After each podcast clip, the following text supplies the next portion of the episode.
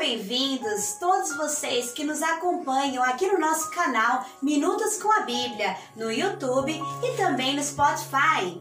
Para receber mensagens de fortalecimento e inspiração divina, clique em se inscrever aqui no YouTube e também no podcast. Vamos à nossa palavra de hoje?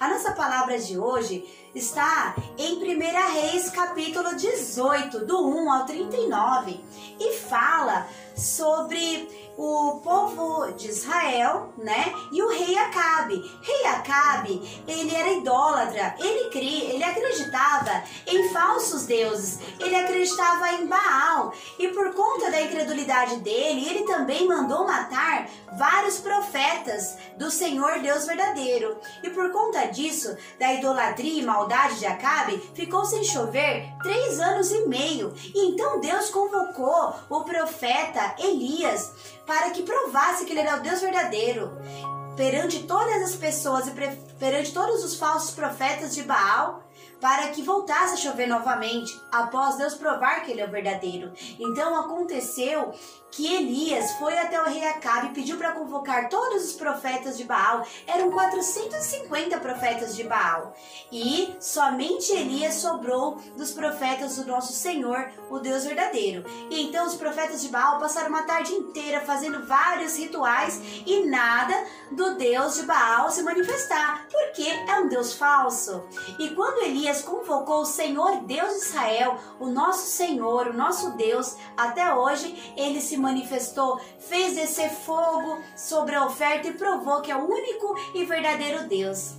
Sabe, meu irmão, eu gostaria de ler uma palavra para vocês agora. Ela está em Salmos 4, versículo 3, e diz assim: Sabei, pois, que o Senhor separou para si aquele que lhe é querido. O Senhor ouvirá quando eu clamar a Ele. É maravilhoso saber que existe um Deus verdadeiro. Ele é o Criador dos céus e da terra. E ainda hoje, assim como Elias, que era fiel ao nosso Deus verdadeiro, chamou, pediu socorro a Deus e Deus atendeu Elias, ainda hoje, meus amados irmãos, você pode com fé se entregar a Deus e ter a certeza de que Ele responderá a sua oração.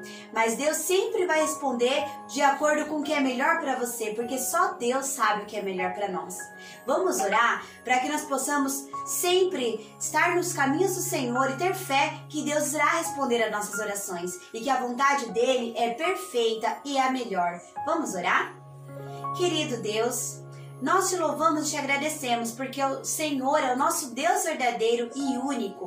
Obrigada, Pai querido, porque a sua misericórdia se renova a cada dia e o Senhor tem cuidado de todos nós e nos sustentado. E até nos momentos difíceis, o Senhor tem nos amparado. Pai querido, derrama teu Espírito Santo sobre todos que estão assistindo e ouvindo, para que o seu Espírito Santo, Pai querido, faça com que cada um tenha fé em ti Busque a Ti e encontre o que cada um necessita, Pai querido. Cure os enfermos, Pai. Supra a necessidade de cada um e guia-os nos seus santos caminhos. Que o Senhor possa abençoar a vida de cada um.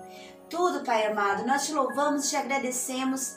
Em nome de Jesus Cristo, nosso amado Salvador, e te pedimos, no nome santo de Jesus. Amém. Que a graça e paz do nosso Senhor Jesus Cristo esteja com cada um de vocês. Tchau!